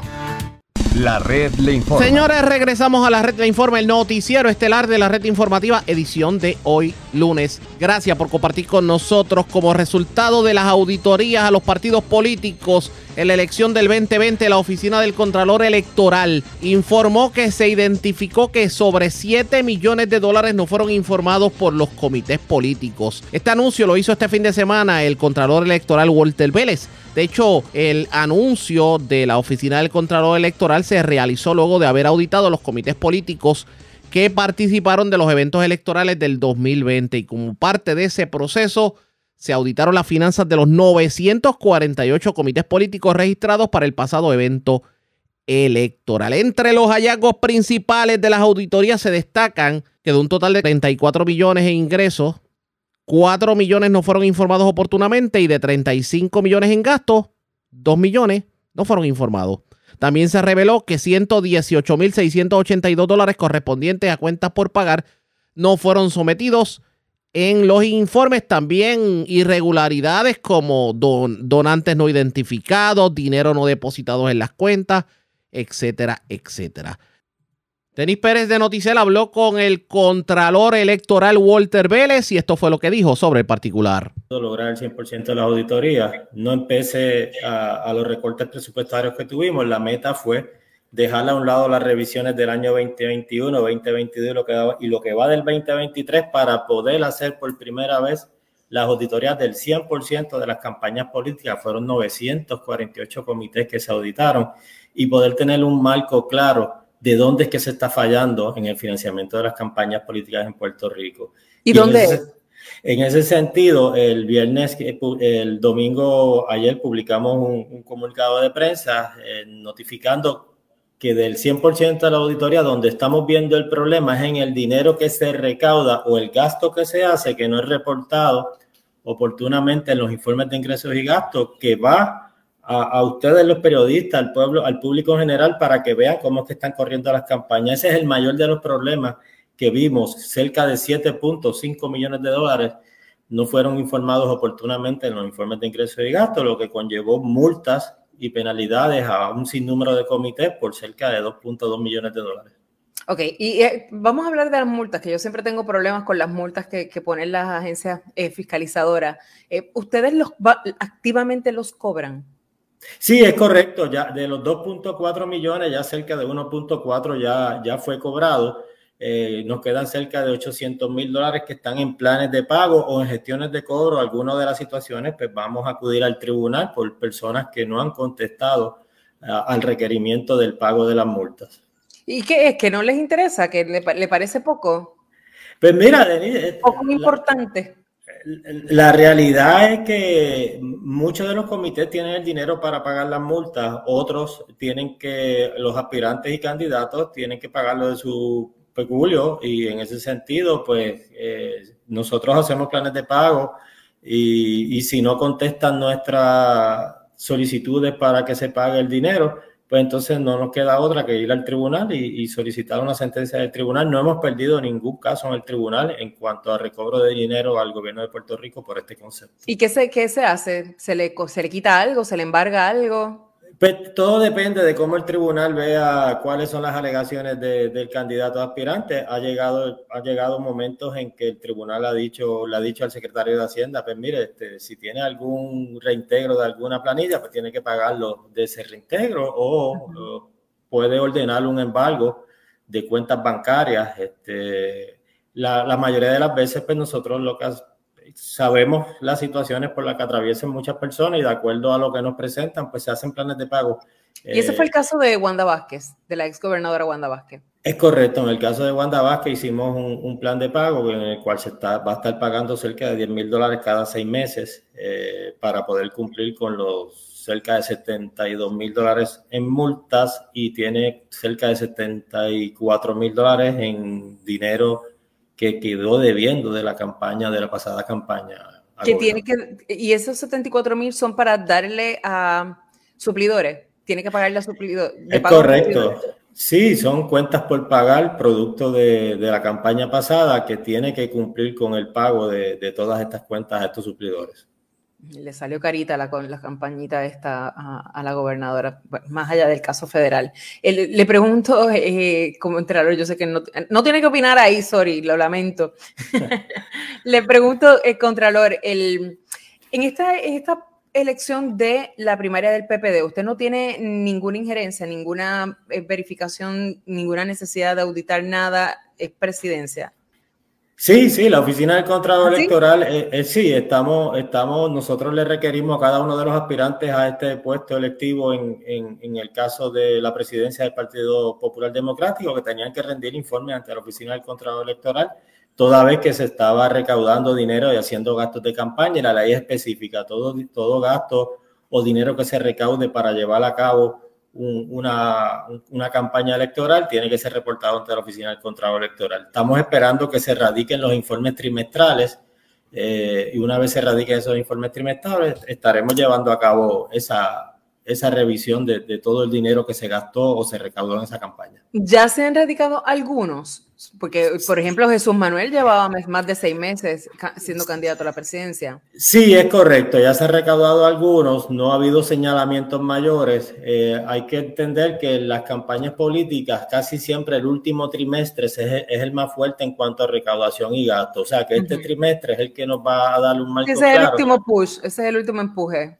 Claro, claro, y, todavía ese trimestre no se ha radicado, ese trimestre se radica en julio 20, cubre hasta junio 30, una vez se radique, pues entonces estaremos ah, revisándolo y, haciendo los señalamientos que haya que hacer, si alguno. Sí, los candidatos a presidente de los partidos políticos, mientras haya eh, eh, donativos, eh, sí se tienen que reportar y ustedes tienen las mismas facultades que para las candidaturas a puestos electivos, a otros sí, Sí, es, así sea elecciones internas, cuando hay vacantes en, en, alguna posición de funcionarios electos, nosotros siempre eh, tenemos jurisdicción sobre este asunto y vamos a estar revisando y evaluando. ¿Tiene en su mente algún número de quién es el que más recaudó o, ha reportado hasta el momento?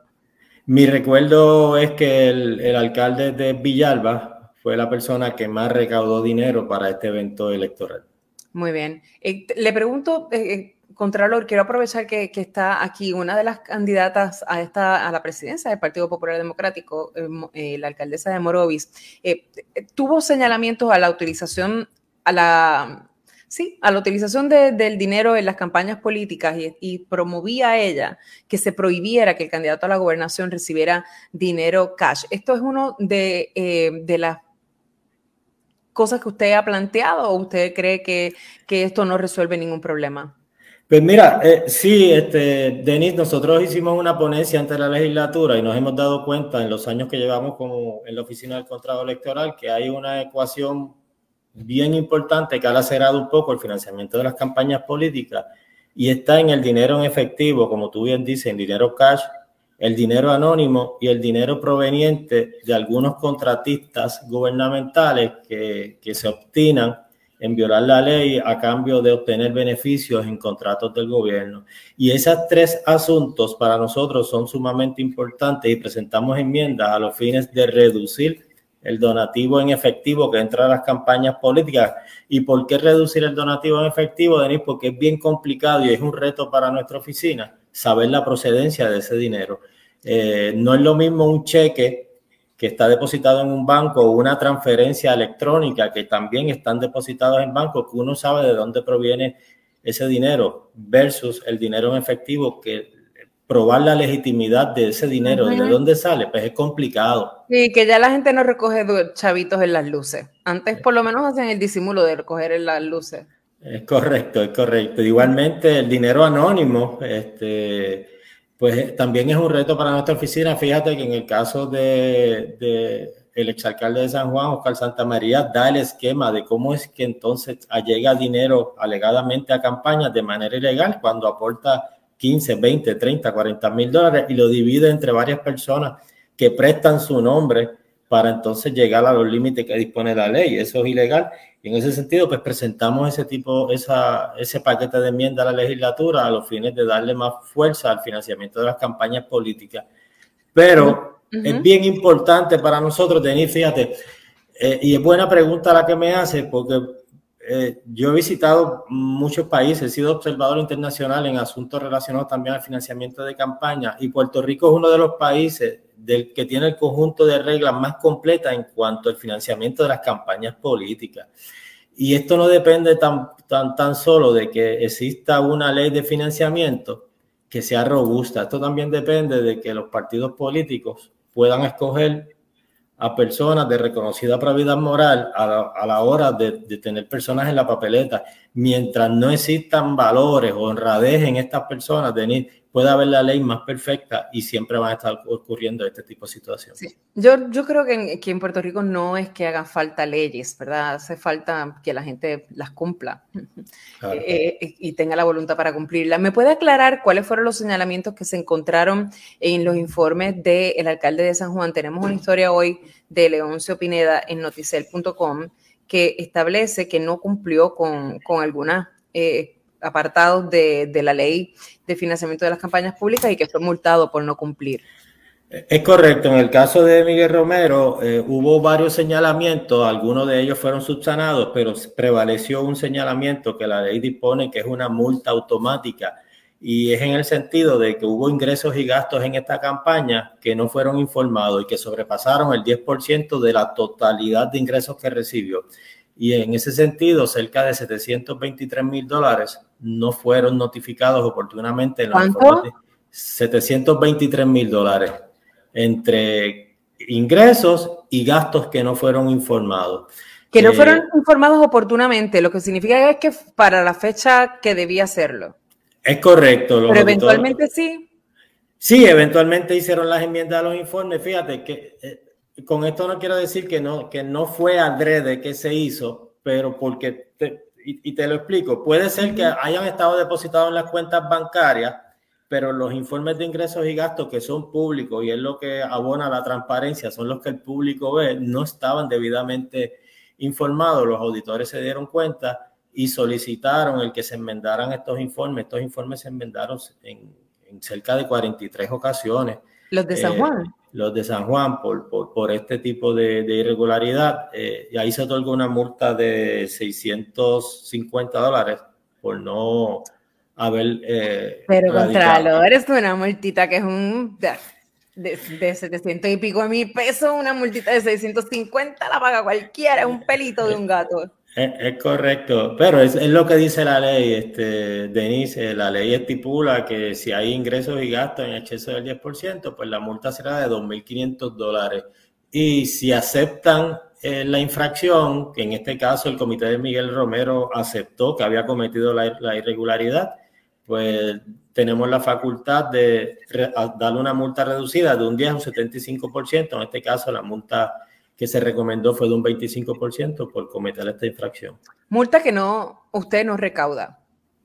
No, toda la, la cobra y se la pasa así, mira, con un chequecito a, Francisco Párez. Eso es correcto, todas las multas, todas las penalidades, de devoluciones van, van, al erario, van al erario público. ¿No debería ir donde usted? Eh, pues mira, eh, en, la enmienda que presentamos a la ley de financiamiento de campaña, estamos solicitando que una cantidad de esas multas vaya a la oficina del Contralor Electoral a los fines de que hemos tenido muchos recortes en los pasados cuatro años eh, y en ese sentido, pues estamos haciendo más con menos, estamos recaudando dinero.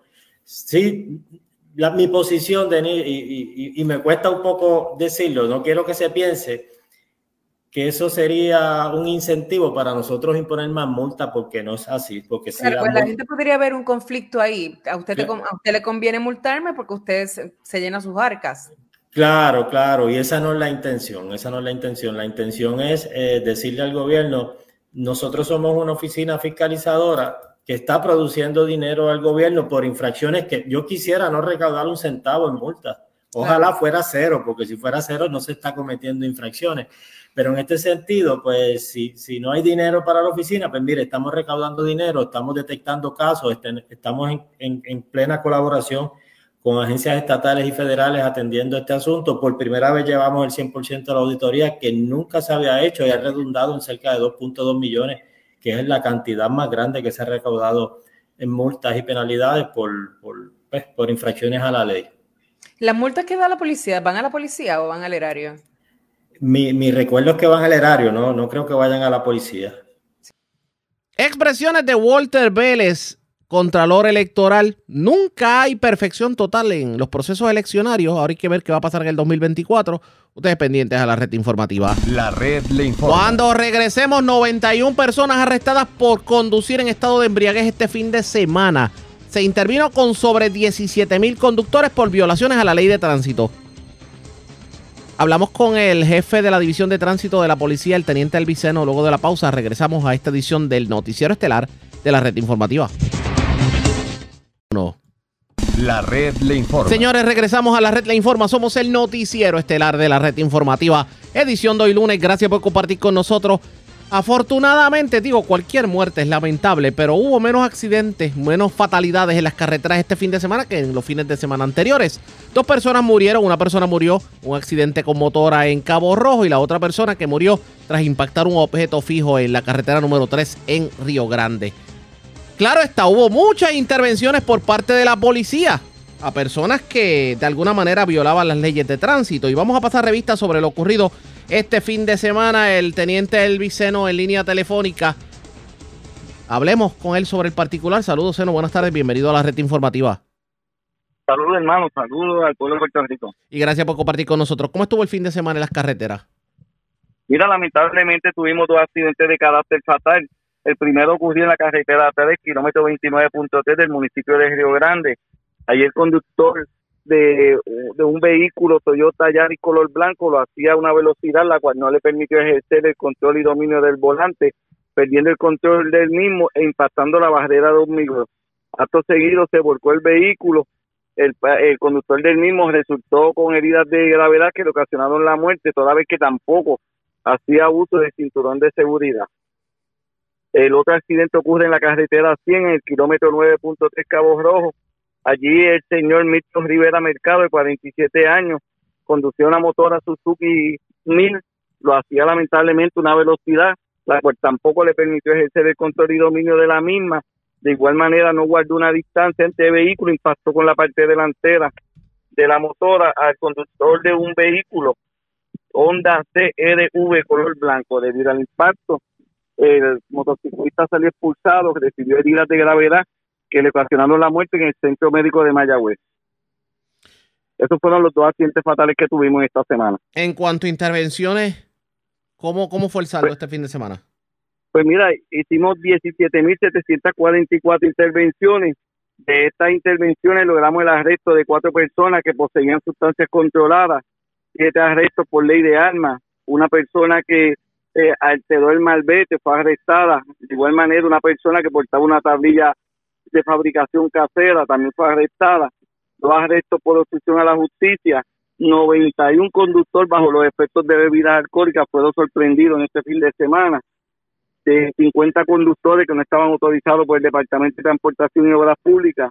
Y como evidencia ocupada, tuvimos ocho pistolas, dos rifles, dos revólveres, 252 municiones, 21 magazines, 6 bolsas de marihuana, 2 frascos de marihuana, 1.748 pastillas ilegales, 78 frascos de anabólicos, 40 paquetes de petardo. Confiscamos 17 vehículos, dos Fortran que transitaban por la vía de rodaje. Se hicieron tres allanamientos a personas, toda vez que estas personas se negaron a someterse a la prueba de aliento y de alcohol. Tuvimos que ir a un juez, el juez nos libró la orden y pudiendo sustraerle la sangre y esperando los resultados de la misma.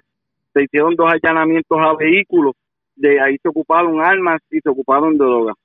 Eh, nuestro personal estuvo bien activo durante este fin de semana y toda la semana.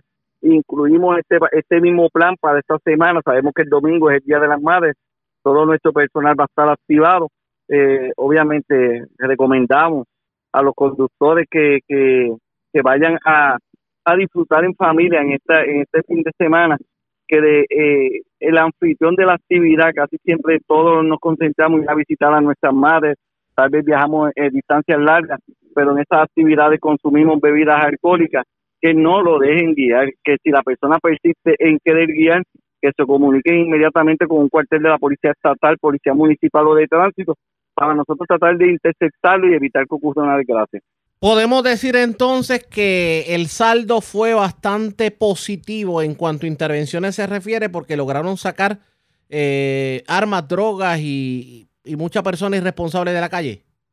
Mira, eh, semana tras semana vemos que es el mismo patrón. Nosotros en las intervenciones pues estamos sacando bastantes armas de fuego de la vía de rodaje, estamos sacando bastante sustancia que de llegar a las calles obviamente puede caer hasta un familiar de nosotros.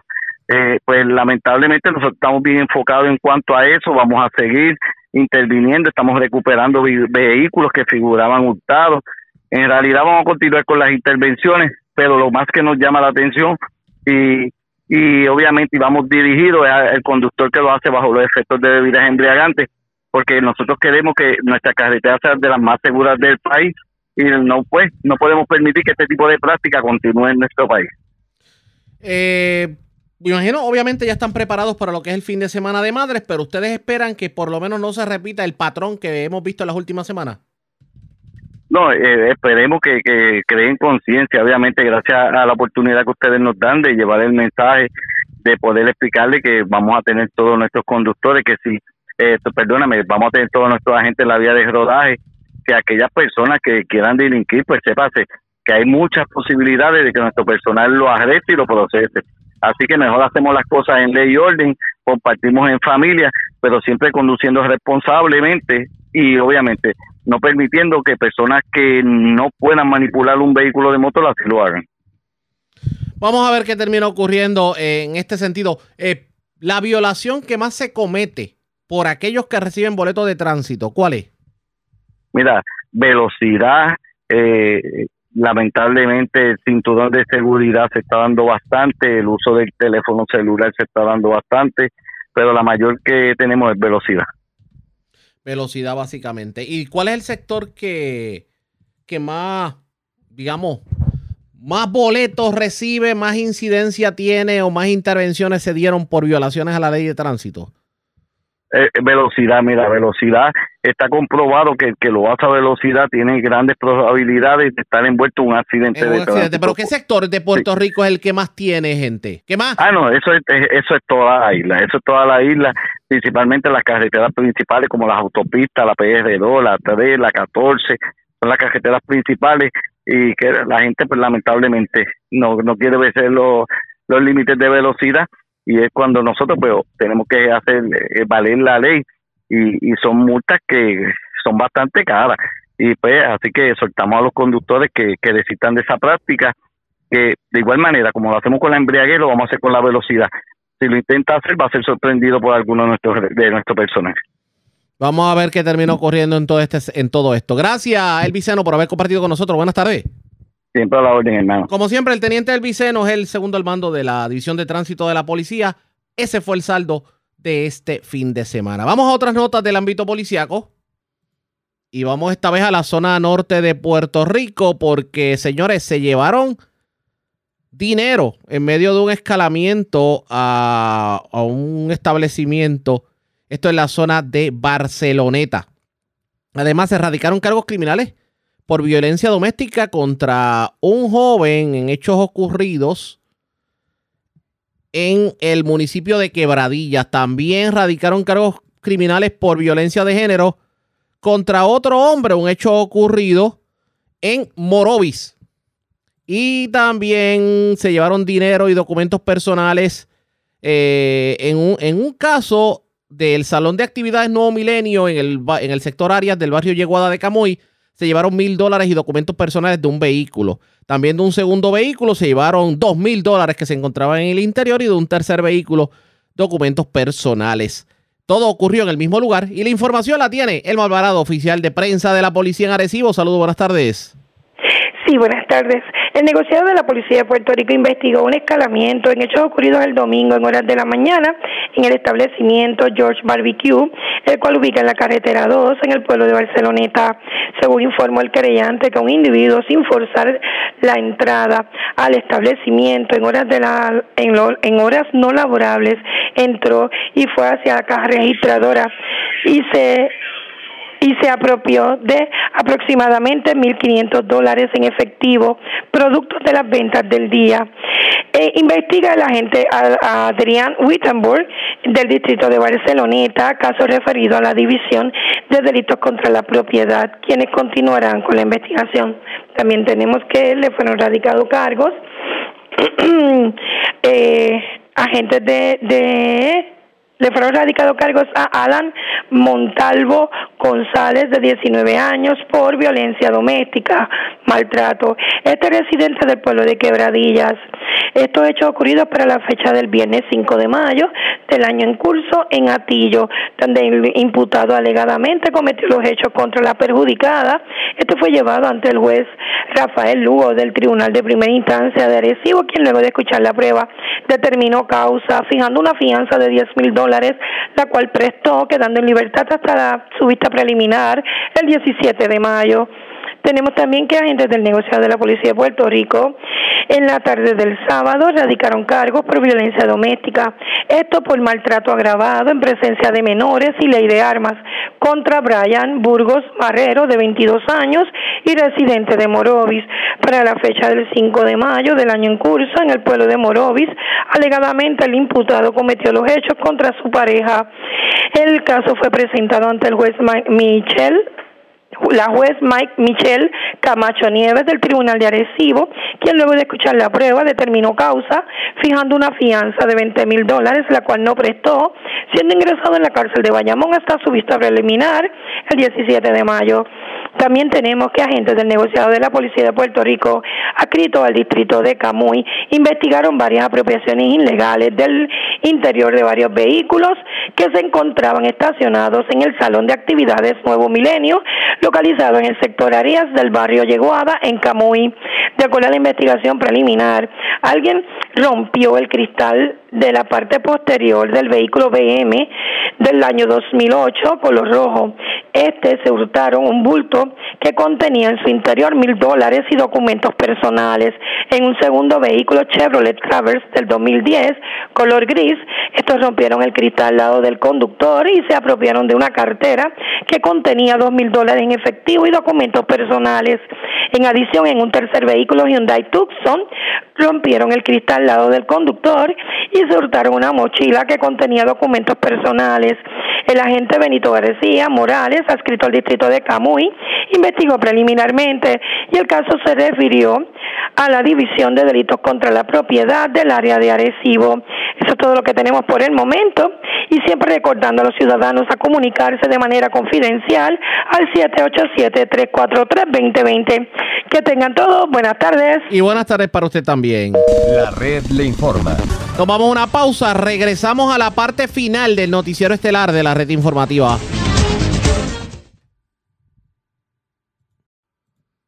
La red le informa. Señores, regresamos esta vez a la parte final del noticiero estelar de la red informativa de Puerto Rico. ¿Cómo está Estados Unidos? ¿Cómo está el mundo a esta hora de la tarde?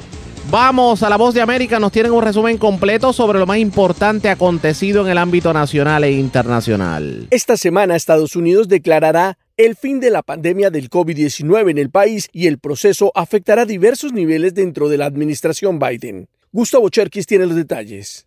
El próximo 11 de mayo el gobierno de Estados Unidos declarará oficialmente el fin de la pandemia COVID-19 y la emergencia de salud pública concluirá en el país luego de más de tres años en los que se proporcionaron fondos y recursos que mantuvieran seguros a los estadounidenses. Si bien muchos están de acuerdo en el que es el momento adecuado para ponerle fin a la emergencia nacional, a algunos le preocupa que la medida perjudique en particular a los empobrecidos que tendrán menos posibilidades de pagar las vacunas y corren el riesgo de ser eliminados de programas gubernamentales como Medicaid.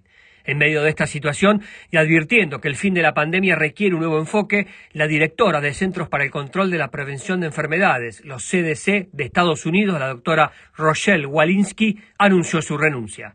En tanto, el director de la Organización Mundial de la Salud, Tedros Ghebreyesus, hizo oficial el final de la pandemia que dejó más de 765 millones de casos confirmados, casi 7 millones de muertos, economías interrumpidas y comunidades devastadas. El comité de emergencia se reunió por decimoquinta vez y me recomendó que declarara el fin de la emergencia de salud pública de interés internacional.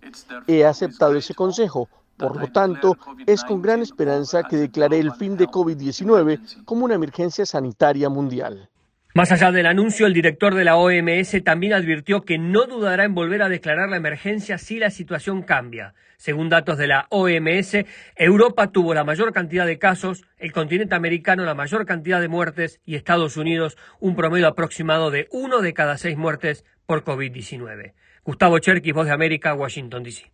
Y en otro tema que destacamos, las banderas estadounidenses en los edificios federales, incluyendo la Casa Blanca, están hoy a media asta en homenaje a las víctimas de un tiroteo en Allen, Texas, mientras las autoridades investigan al sospechoso muerto en la escena e identificado como Mauricio García, de 33 años de edad, de Dallas, Texas, cuyas redes sociales mostraban interés en puntos de vista de supremacistas blancos y neonazis, aunque aún no se califique el hecho como un crimen de odio. Un policía que se encontraba en el centro comercial de Allen atendiendo otro asunto acudió inmediatamente al sitio de los disparos y se enfrentó al individuo que utilizaba un arma de alto calibre que ya había provocado la muerte de ocho personas y herido a varias. El jefe de policía de Allen, Brian Harvey, proporcionaba otros detalles.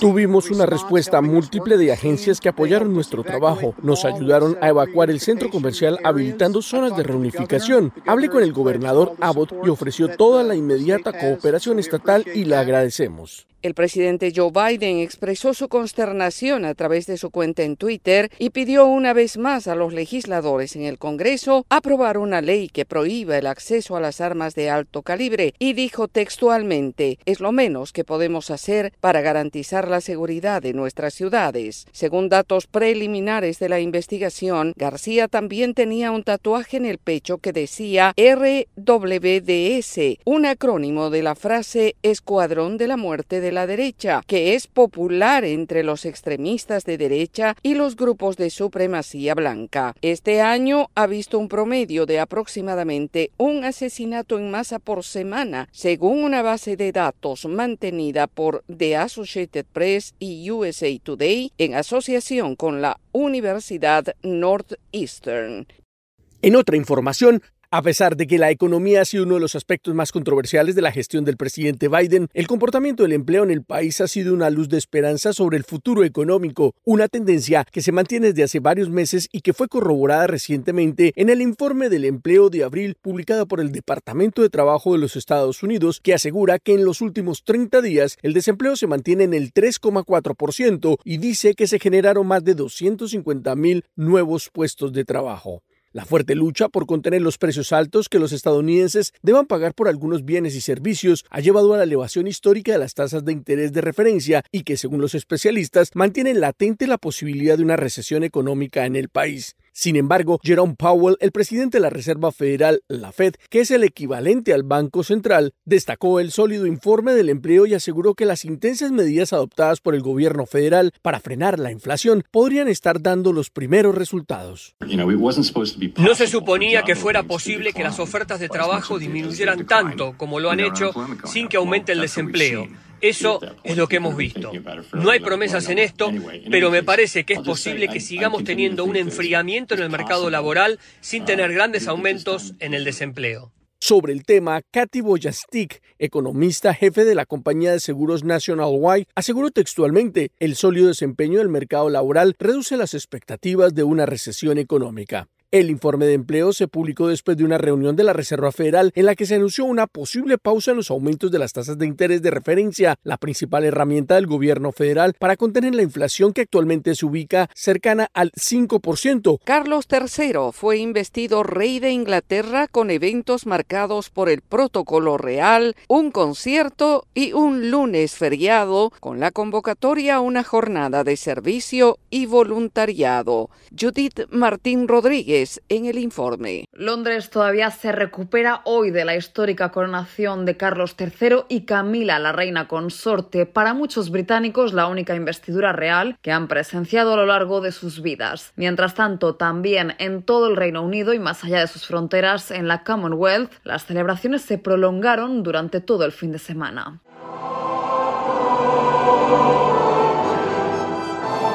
Hacía siete décadas que Londres no se vestía de gala para recibir a un nuevo monarca con toda la pompa, suntuosidad y protocolo propios de la realeza británica. Y para acompañar a los nuevos monarcas en una histórica jornada, más de un centenar de jefes de Estado y miembros de la realeza de otras coronas europeas se desplazaron hasta la ciudad británica. Representando a Estados Unidos estuvo la primera dama, Jill Biden, acompañada de una de sus nietas, asistió a la abadía de Westminster y lo hizo ataviada con un elegante conjunto azul. El arzobispo de Canterbury, Justin Welby, fue el encargado de presidir el servicio.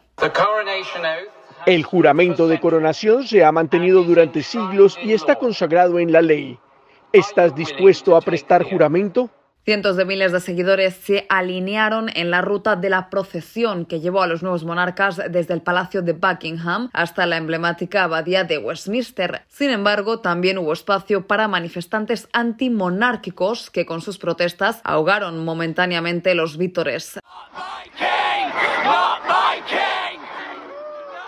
Mientras los agentes de la Policía Metropolitana arrestaron a Graham Smith, el líder de la principal organización antimonárquica Republic. Judith Martín Rodríguez, Voz de América.